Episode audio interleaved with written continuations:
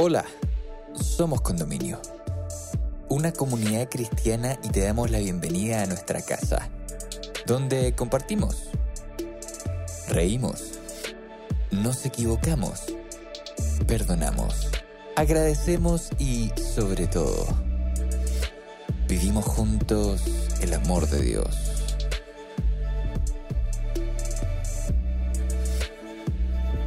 Llegamos a ti con nuestra serie Jesús, presentándote el capítulo Más que un hijo, donde Javiera Acevedo, amiga de nuestra casa, nos invita a meditar sobre el amor como la esencia de Cristo.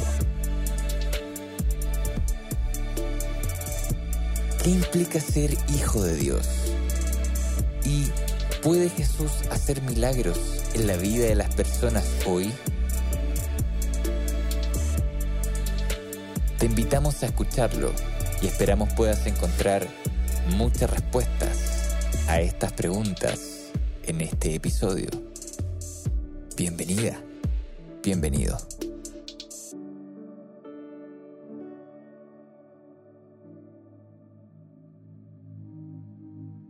Otra manera, eh, la condición de hijos, en tanto fuimos engendrados por padres eh, que nos trajeron al mundo.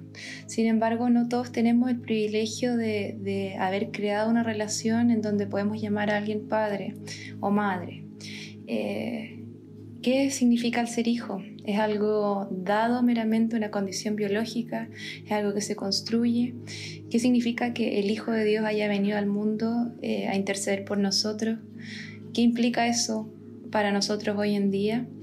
Em, en, su, paso por la tierra, Jesús pocas veces se hace llamar a sí mismo Hijo de Dios. Más bien se refiere en varias ocasiones a su Padre como, Dios, eh, pero él no se llama a sí mismo Hijo de Dios.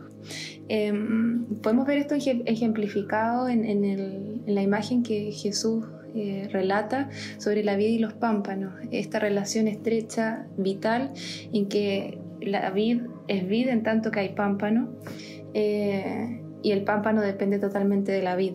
Eh, y esta relación estrecha que tiene Jesús con su Padre es la que quiere tener con nosotros. No solo él habló de esto, verbalmente, sino también en sus acciones, Cristo dejó un ejemplo de lo que significaba el Padre para él. Eh, muchas veces vemos en la Biblia cómo él se retira a orar buscándolo, incluso antes de su muerte. Es una relación eh, eh, recíproca en que el Padre también se manifiesta a Jesús cuando Él está en la tierra. Eso lo vemos cuando Jesús se bautiza eh, por Juan el Bautista y cuando emerge del agua eh, se abre el cielo y, sale esta paloma y la voz del Padre se escucha diciendo, este es mi Hijo amado en quien tengo complacencia. Es decir, es una, una relación, es un vínculo construido entre los dos de, de búsqueda constante, en donde hay un sentido y un objetivo en común. Pero ¿cuál es el objetivo? ¿Por qué vino Jesús a la tierra? Porque el Padre mandó a su Hijo. Em, podemos encontrar en Hebreos 1 del 1 al 4, voy a leer un poco estos versículos. Dios habiendo hablado muchas veces y de muchas maneras en otro tiempo a los padres por los profetas, en estos postreros días nos ha hablado por el Hijo. Ahí en este versículo podemos ver que eh, se, manifiesta que el Hijo vendría a ser un mensaje para nosotros, vendría a ser em, una especie de, de, otra forma a, través de la cual Jesús, Dios, se manifiesta. Em, me acuerdo cuando yo fui mamá y, todos esos nueve meses hasta que llegara el momento de conocerla, yo tuve muchas señales de mi, de mi hija. Eh, escuchar su corazón a través de la ecografía, eh, pude verla incluso, eh, sentirla en mi, en mi guata, eh, ver crecer mi cuerpo, cambiar mi cuerpo por ella. O sea, tenía muchas señales, pero no hay nada realmente como ese minuto cuando ella nace y tú la ves en 3D y y puedes tocarla, olerla, mirarla. Eh, no hay experiencia parecida a eso. Si bien hubieron señales antes, nada se compara a eso. Pienso que esto es lo mismo. Eh, Dios se ha manifestado a la humanidad eh, a través de distintos métodos, en distintos momentos de la historia, sueños, profecías, visiones, ángeles. pero el mandar a su hijo es una de las muestras más grandes de empatía, si no la única quizás, de la empatía real, que es ponerse en la piel del otro, literalmente. Em, y bueno, ¿qué vino a hacer Jesús acá? Eh, ¿Cuál fue su objetivo? Em, voy a leer Colosenses 1 del 19 al 20. Dice, por cuanto agradó al Padre que en Él habitase toda plenitud y por medio de Él reconciliar consigo todas las cosas, así las que están en la tierra como las que están en los cielos, haciendo la paz mediante la sangre de su cruz podemos ver en el fondo, en este versículo, que lo que vino a hacer Jesús al mundo fue reconciliar eh, a la humanidad con el cielo. Algo se quebró en el Edén eh, y, nosotros actualmente seguimos quebrando constantemente esa relación eh, y Jesús vino a mediar para que hubiera una reconciliación, para que hubiera un, sanar esa herida que había quedado. Hay un arte oriental que estuvo bien de moda del cual se habló mucho porque es muy lindo, eh, se llama, lo noté, Kintsugi, eh, y es el, arte, digamos, de recomponer piezas quebradas, eh, piezas de cerámica que fueron quebradas con un tinte de oro, cosa que la cicatriz de la, de la, pieza quebrada sea evidente y no se intente como no sé, cómo esconder eh, ni, invisibilizar. Eh, es metafórico esta, este arte oriental porque eh, pone en relevancia la herida, pone en protagonismo lo que fue quebrado y no busca la perfección.